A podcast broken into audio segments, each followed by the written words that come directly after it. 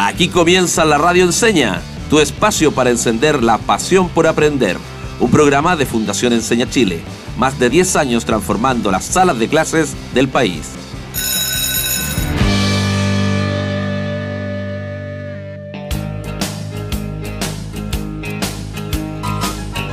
Eh, bienvenidas y bienvenidos.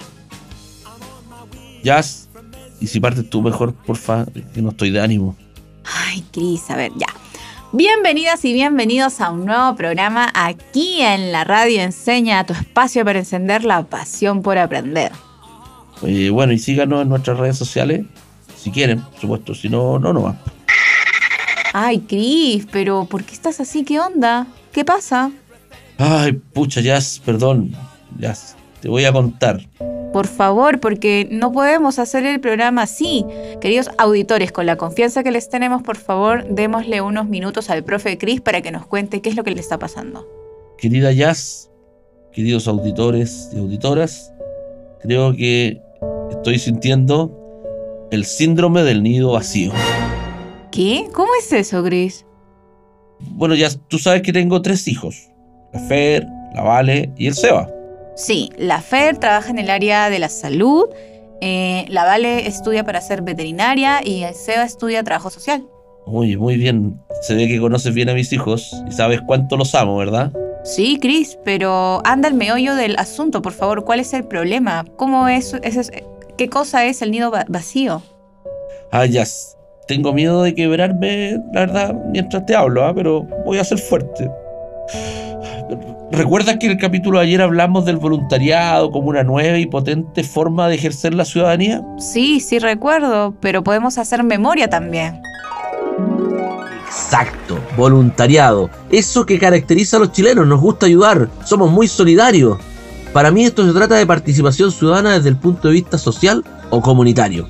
Se trata también de entregar tu tiempo y energía en una tarea particular, como los jóvenes que trabajan construyendo casas, o aún más claro, nuestros valientes bomberos. Entonces, una forma de participación ciudadana social que sin duda contribuye a una buena convivencia es precisamente el voluntariado. Exacto. El punto es que mi hijo, el Seba, escuchó el capítulo y ahora se quiere ir a trabajar recorriendo América.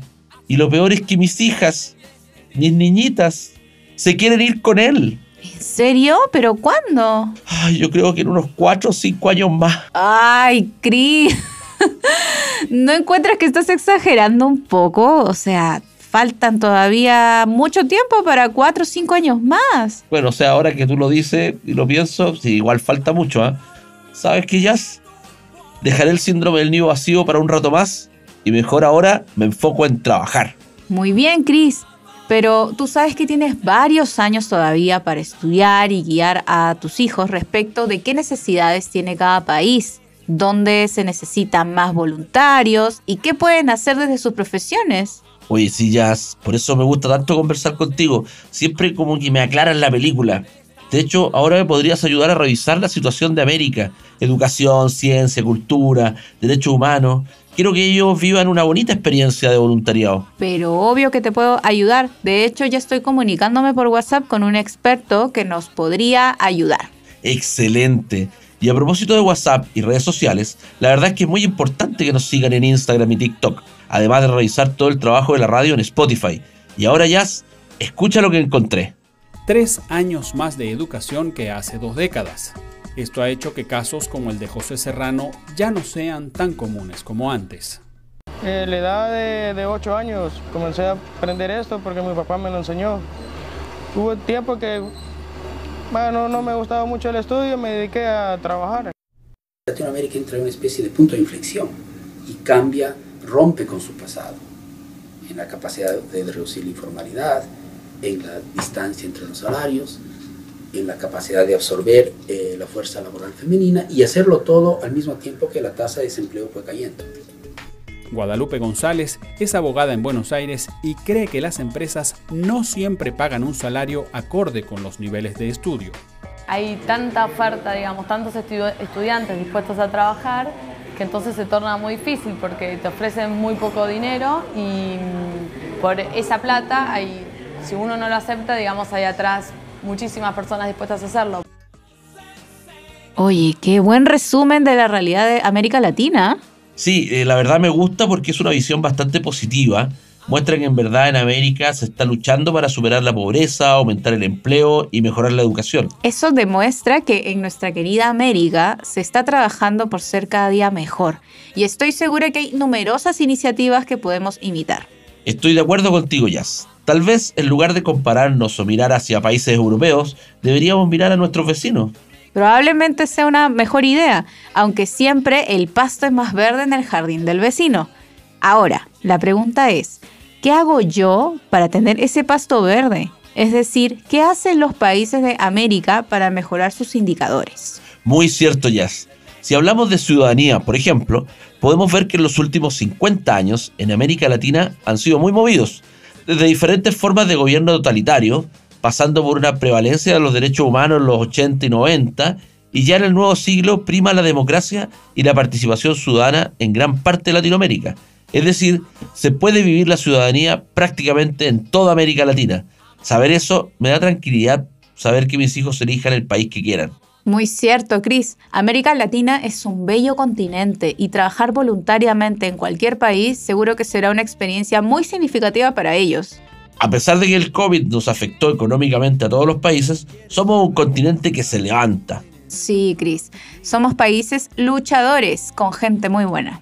Sin duda, Jazz, por algo recibimos tantos turistas año tras año. Es que América es hermosa, es como un Edén. Uy, qué linda frase, Jazz. Se me ocurrió escribir una canción que dijera en su coro: Cuando Dios hizo el Edén, pensó en América. ¿Qué tal? ¿Te suena bien? Eh, sí, Chris, pero parece que eso ya lo he escuchado antes.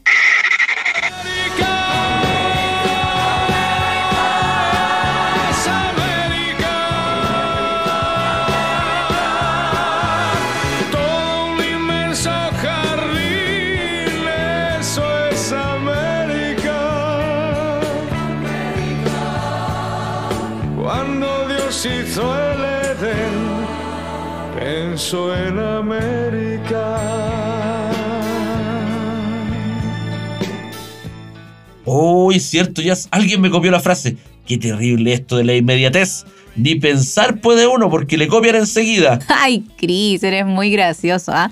Si esa canción es de la época de mis papás. Lo sé, Jazz, solo bromeaba. Pero lo que no es broma es la descripción que se hace de nuestro continente y ojalá todos lucháramos por mantener ese inmenso jardín, algo que también forma parte de la ciudadanía. Exacto, Chris, el cuidado del medio ambiente. Mira, hay tanto que conversar que yo creo que necesitamos un experto. ¿Por qué no damos a nuestros auditores una pausa y nosotros rápidamente contactamos a alguien que nos ayude a diagnosticar cómo está América Latina en las distintas dimensiones de la ciudadanía? Muy buena idea. Ustedes, auditores y auditoras, vayan por un café o un mate y nosotros buscaremos a un experto. Vamos y volvemos.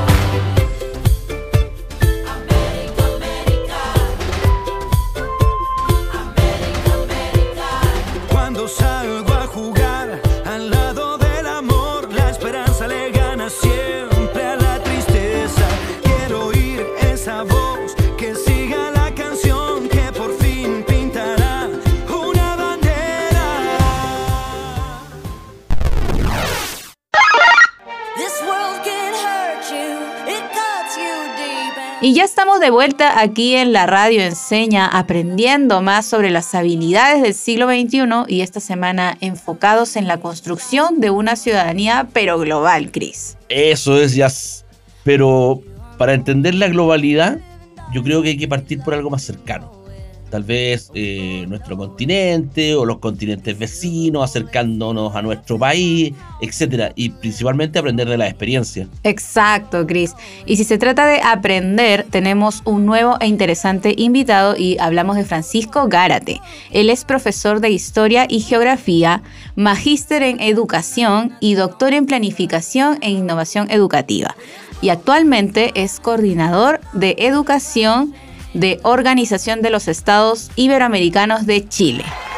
¡Wow! Bienvenido Francisco, es un privilegio tenerte en la radio enseña, pero como tú sabes el tiempo es oro, así que bienvenido y vamos a ir inmediatamente a la primera pregunta. ¿Cómo estás Francisco? Muy buenos días, eh, muchas gracias Belmar y, y ya por esta invitación. Acá me encuentro muy bien y expectante a esta, a esta reunión entrevista que estamos teniendo. Perfecto. Para empezar, dos, dos preguntitas cortitas, digamos. Uno, a qué se dedica eh, la organización en la que tú trabajas, ¿cierto? ¿Cuál es tu rol? Y además me gustaría enganchar al tiro ahí en qué distinción hay entre Latinoamérica e Iberoamérica. Muy bien, eh, nosotros como Organización de Estado Iberoamericano es una organización intergubernamental que trabaja en función de la cooperación en ámbitos de educación, cultura y ciencia a nivel de la región iberoamericana. Por lo tanto, lo que vamos haciendo nosotros es cooperación entre los distintos gobiernos, estados, pero de alguna manera también entre los pueblos y las sociedades para que se vaya configurando un nuevo conocimiento y vayan llegando elementos de justicia social, educación y de alguna manera elementos de referencia cultural. ¿Y cuál sería claramente la diferencia? Siempre nos confunden con otras organizaciones que son de carácter latinoamericana, pero nosotros somos iberoamericanos y ahí está la diferencia, más antiguo, eh, de alguna manera porque esta organización tiene más de 70 años, pero nace de alguna manera de la conjunción entre la península ibérica y, la, y el continente americano.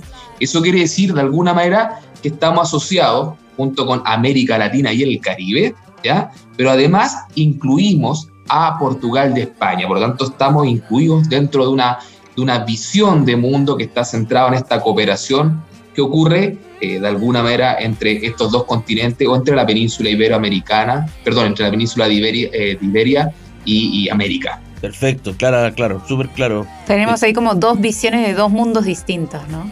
Eh, claro, y eso, y eso es lo que lo hace bonito, ¿cierto? Importante es tener esta, esta visión de cómo también se van generando ciertos elementos de patrones cultural y desarrollo socioeconómico. Mira, Francisco, y como tú mencionas, hay ciertas conductas, eh, ciertas eh, culturas también que son características de ambos mundos, eh, pero queríamos entender qué cosa es la ciudadanía mundial o ciudadanía global. ¿Cómo lo entienden ustedes? Hoy día la ciudadanía es una ciudadanía activa, una ciudadanía dinámica, que va estableciendo de alguna manera mecanismos de participación en la democracia y desde la democracia. Y ahí tenemos una diferencia tremenda con lo que se ha desarrollado, ¿cierto?, con la globalidad o la ciudadanía global. Por lo tanto, nosotros vamos entendiendo esta ciudadanía de alguna manera como la que es capaz de ser parte y hacerse parte en las políticas públicas, pero de alguna manera en la construcción de una ciudadanía, desde la identidad y generando ciertos aspectos. Cuando se tiende a globalizar de alguna manera el fenómeno ciudadano, se tiende a hegemonizar. Pero aquí lo importante es cómo nosotros vamos viendo que las ciudadanías son diversas y pretende ser la construcción de la identidad de cada pueblo, cada sociedad o cada estado como la vaya construyendo. Por lo tanto, efectivamente tenemos patrones de ciudadanía mundial, como puedo hablar de los derechos humanos, ¿cierto? O las habilidades para el siglo XXI, en función de la Agenda 2030, que son lineamientos eh, desde la política internacional que van forzando y van gestionando que los estados parte vayan generando esta, esta nueva conformación de, ciudadanía, pero también en la ciudadanía local, la ciudadanía situada, que se va conglomerando desde los parámetros de la educación, desde la ciencia y la tecnología, generando de alguna manera ciertos elementos de identidad propios de cada territorio, de cada identidad y de cada pueblo geográficamente hablando. A ver, ¿cómo va, cómo va a ejemplificar? A ver si me queda claro, ¿ah? y, pensando en, también en nuestros auditores. Esta chica, la Greta Thunberg, ella sería de alguna manera un ejemplo de ciudadanía mundial porque interviene o busca intervenir en políticas cierto pública a nivel mundial primero y segundo yo mismo soy, digamos, un ciudadano más bien eh, que, que, busca, más allá de impactar en las políticas locales, ¿cierto? Tal vez busco eh, conectarme con otros países y, y, con otras personas, con otras culturas, etcétera. Entonces tenemos ahí dos ciudadanías globales eh, distintas, ¿verdad? Tratando de, ejemplificar lo que tú estábamos eh, comentando.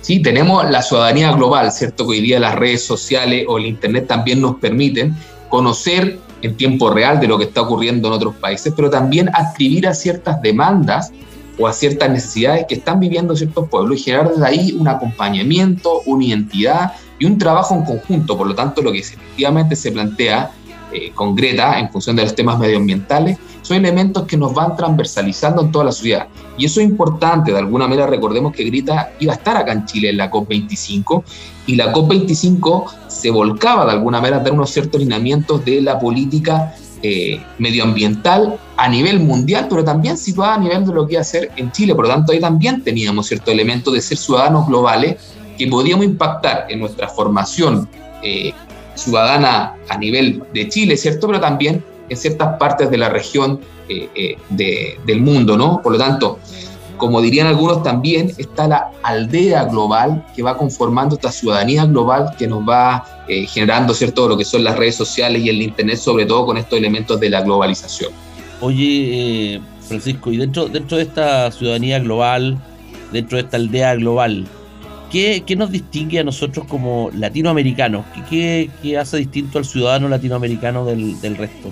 O sea, recordar de alguna manera que, nosotros tenemos desde el descubrimiento, ¿cierto? Un poquito más de, de, de 500 años, que nos va marcando cierto elemento de identidad de cómo se fue conformando nuestra población. Y de ahí tenemos una identidad latinoamericana bien fuerte en nuestro lenguaje, en nuestras formas también de ver y sentir los elementos de la naturaleza ligados a nuestros pueblos originarios, pero también de alguna manera tenemos un gran componente que es la solidaridad, ¿ya? Por lo tanto, tenemos ciertos elementos que nos van caracterizando eh, como de alguna manera latinoamericanos, que es la solidaridad, que es el apego con el medio ambiente, que es el cuidado y la reflexión con el otro, y que de alguna manera nos van eh, marcando ciertos, eh, ciertas habilidades que nos van conformando de alguna manera con el desarrollo de los otros. Por lo tanto, en esta historia reciente, sin volcar atrás que tenemos una historia preciosa con nuestro pueblo originario, eh, tenemos de alguna manera una construcción en movimiento de una democracia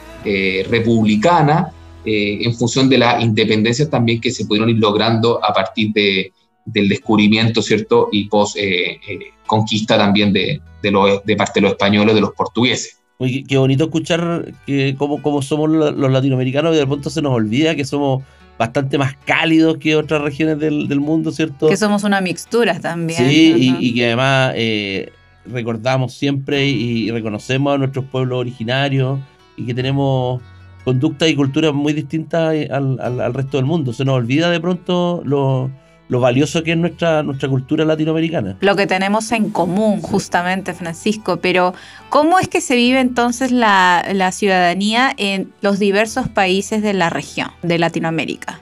Sí, en función de esto, les, les, recuerdo que somos unas culturas bien híbridas, ¿no? No somos unas culturas prístinas que se van formando, sino que tenemos esta situación también de migraciones temporales y de alguna manera en otros países vivimos también eh, el cómo se vive con el extranjero, con el migrante, pero que son parte también de los pueblos. Hoy día tenemos un conflicto de migraciones que son conflictos de Estado, pero podríamos decir que son muy distintos a, a, los conflictos de la sociedad que tenemos en su conjunto. Este mismo elemento de solidaridad, de identidad, de afecto, eh, de acompañamiento frente al proceso, nos hace de alguna manera ver eh, que tenemos elementos de identidad como, pueblo, eh, como pueblos latinoamericanos. En ese sentido, vamos viviendo de alguna manera un sentido de evolución también de la democracia y nuestras formas de participar. Hoy día nuestras democracias han ido evolucionando, es una ciudadanía mucho más crítica que se va conformando de alguna manera desde los movimientos sociales y eso la historia reciente de Chile, ¿cierto? Y la historia reciente de muchos países de, Latinoamérica nos hacen ver que hoy día no solamente vivimos la ciudadanía o la democracia en función de la conformación de un voto como algo más cívico, sino que hoy día vemos la ciudadanía como la forma de estar presente y ser parte y co-construir política que apunten de alguna manera a la política pública, a la conformación de los estados. Por lo tanto, como pueblo latinoamericano, hoy día tenemos una alta incidencia en la participación y en querer generar de alguna manera ser parte de la construcción de estos estados-naciones que de alguna manera se van complejizando a lo largo del desarrollo y esta globalización que estamos viviendo, pero sin perder, por cierto punto de vista, nuestra identidad y nuestros arraigos idiosincráticos que vamos teniendo en nuestra conformación de nuestra historia como latinoamericanos. En lo, último que comentas, Francisco, de alguna manera se deja, se deja esbozar la respuesta a la siguiente pregunta, de alguna forma, pero, pero, pero debo hacerla igual. Dice, Francisco, ¿cuáles son los desafíos globales que como ciudadanos latinoamericanos debemos enfrentar? ¿Y estos desafíos serán los mismos como ciudadanos iberoamericanos? ¿O es distinto eh, mirarlo desde una parte de la península y desde acá, desde el continente americano? Sí, yo creo que, que los desafíos de alguna manera son mundiales, pero en definitiva, como parte de Latinoamérica, tenemos de alguna manera eh, que ir acelerando el paso, de alguna manera, ir volcándonos a que las políticas vayan llegando de manera oportuna, coherente y pertinente a las sociedades, en este caso a los pueblos. Por lo tanto, de alguna manera, si lo vemos desde la educación, es cómo vamos generando aprendizajes a lo largo de toda la vida, ¿no? Y entiendo también de que el aprendizaje de la construcción del conocimiento tiene que ser de alguna manera desde la etapa inicial también hasta la eh, adulta, ¿no? Por lo tanto, no poder solamente, de alguna manera, esta ciudadanía eh, educativa vinculada a los 12 años, a los 14 años de escolaridad o al paso universitario, sino que cómo se va generando una construcción de aprendizajes para toda la vida. A nivel cultural es cómo somos capaces de ir gestionando y de entregando elementos de identidad propios que nos hagan ver también el sentido de alguna manera de nuestros orígenes y cómo se van implicando en función de los otros. Y en parámetros de ciencia, es lógico de alguna manera cómo vamos generando nuevo conocimiento y vamos generando la transferencia del conocimiento para que llegue al beneficio de las sociedades de alguna manera y de la ayuda en función de la sociedad y el medio, ¿no? Entonces, de alguna manera, cómo el hombre y la mujer se implica en esta relación del medio con la naturaleza. Por lo tanto, los desafíos son tremendos, ¿no? Y tenemos de alguna manera más temprano que tarde la Agenda 2030 y, que la pandemia de alguna manera se pensó que se retrocedía en función de llegar a, estos estados de nivel de desarrollo, yo diría que con mayor fuerza los estados y las ciudadanías, eh, y la ciudadanía de alguna manera latinoamericana debe volcarse a poder lograr esa Agenda 2030 cuanto antes, para que efectivamente se establezcan los elementos de equidad y justicia que la ciudadanía de alguna manera emergente y crítica va generando en función de esta construcción a propósito de lo que decías al final con el tema de la pandemia, creo que, en mi visión, ¿eh? Eh, nos dio una oportunidad de, reflexionar y de, frenar un poquito en, este, en esta vorágine de mundo que llevábamos. La pandemia nos puso como un stop y nos dijo, a ver, paren un poquito. Para reformular. claro, nos, nos permitió de alguna manera acercarnos a nuestra familia, estar más juntitos un rato, eh, porque estuvimos encerrados, ¿cierto? Entonces, creo que fue una oportunidad también para para repensar? Sí, yo creo que nos permitió reencontrarnos de alguna manera con la génesis del por qué vamos haciendo las cosas y volver a preguntarnos el por qué y el para qué estamos haciendo las cosas. Recordemos que todavía seguimos en pandemia, la diferencia es que hoy día estamos eh, post-confinados, ¿no?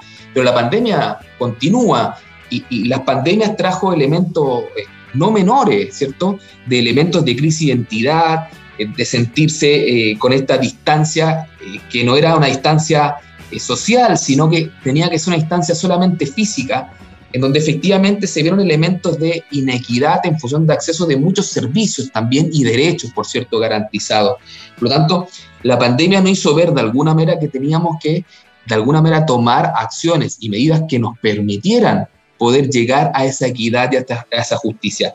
Y efectivamente, encontrarnos como núcleo familiar, esta primera institución en función de la construcción de un Estado, no hace volcar de alguna manera que los beneficios deben ser desde las instituciones más prístinas, más puras, que la construcción de la familia, ¿cierto?, a la construcción de una sociedad mucho más compleja. Y entiendo también aquí que la familia hoy día no es una configuración tan solo legal, sino que tiene también con los afectos y las emociones de con quién uno se va vinculando y va generando esta, esta relación. Por lo tanto, eh, hoy día la ciudadanía parte de alguna manera de este, de este seno, eh, que es la familia, en función de sus afectos, sus emociones y su seguridad que se va configurando aquello, más que una disposición, legal de cómo esté, esté configurado ese fenómeno. Mira, Francisco, y también tú mencionas que hay distintos retos de los que nosotros tenemos que hacernos cargo eh, para lograr enfrentarlos y así contribuir a la Agenda 2030. Entonces, la pregunta sería, ¿de qué forma nos podemos hacer cargo con nuestras acciones y cómo mo- motivamos a otros a tomar cartas en el asunto para que se desarrollen acciones concretas? Pero, pero, pero, para, para, para, para, para un poquito. Lo vamos a hacer de otra forma, ya. A ver. Perdón, Francisco, que te interrumpa, perdón a nuestros auditores, pero lo vamos a hacer de la forma que a nuestros auditores les encanta y a mí particularmente tú sabes, ¿ah? Y es un clásico. Sí, es un clásico ya a esta altura y es nuestra sección. ¿Y yo cómo lo hago?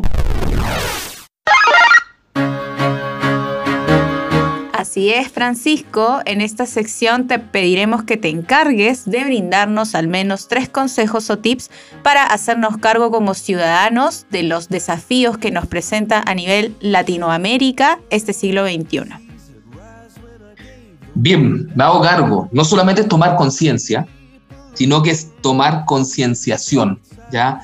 No solamente tenemos que tomar conciencia de lo que ocurre con el medio ambiente, sino que tomar las acciones que sean pertinentes para cuidar y cuidarnos en función del medio ambiente. Ahí tendríamos una. Integración.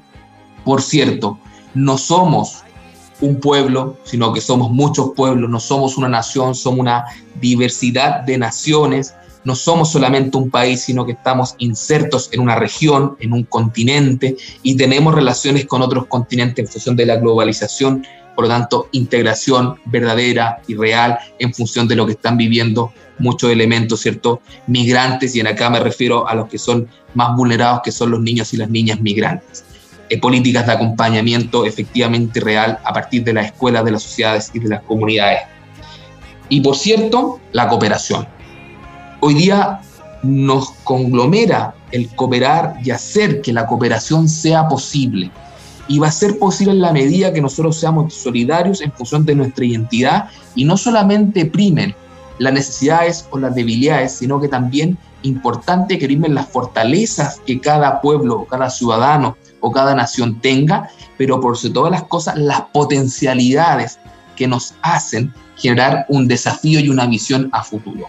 Por lo tanto, si vamos viendo cómo de alguna manera generamos esta cooperación, este acompañamiento, esta integración, efectivamente podríamos generar una sociedad más digna, más equitativa y más justa, y que por cierto, desde lo que yo trabajo, la educación, la ciencia y la cultura, tenemos muchos elementos y herramientas que entregar para el desarrollo integral y complejo de las sociedades. Extraordinario. Oye, me gustó eso de la concienciación.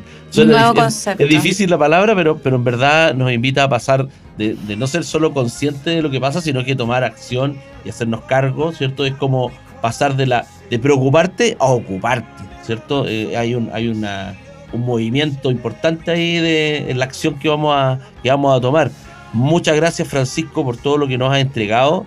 Eh, no sé si quieres comentarnos respecto algo más respecto a tu organización, cómo nos la pueden conocer, etcétera, etcétera. ¿Cómo los encontramos? Muy bien, nosotros trabajamos de, en todo Iberoamérica, ¿no? pero particularmente acá en la oficina de Chile eh, trabajamos desde el, el norte, ¿cierto?, a- a- al sur, hasta Tierra del Fuego, y tenemos vinculación con muchos profesores, profesoras, comunidades educativas, universidades, por lo tanto nos pueden visitar perfectamente en www.oei.int o en las distintas redes sociales como OEI Chile por Facebook, Instagram y, y LinkedIn y Twitter para que conozcan también el trabajo y se hagan parte. Y queremos hacerlos parte de esta colaboración y trabajo eh, cooperativo y de alguna manera que nos conglomere, de alguna manera trabajar colaborativamente y cooperativamente para el desarrollo de la sociedad en ámbitos de ciencia, cultura y educación.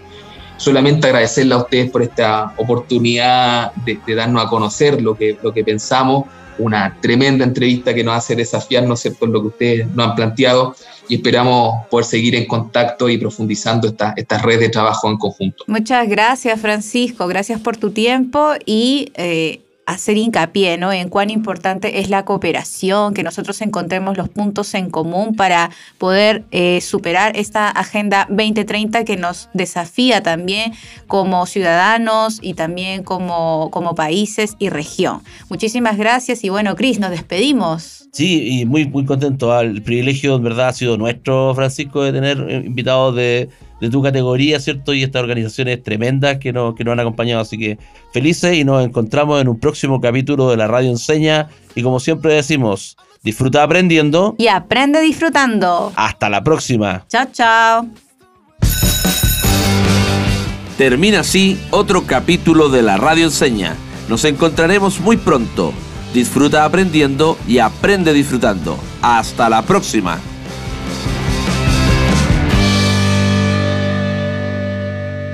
Síguenos en Instagram y en TikTok como arroba la radio con N, no con ñ.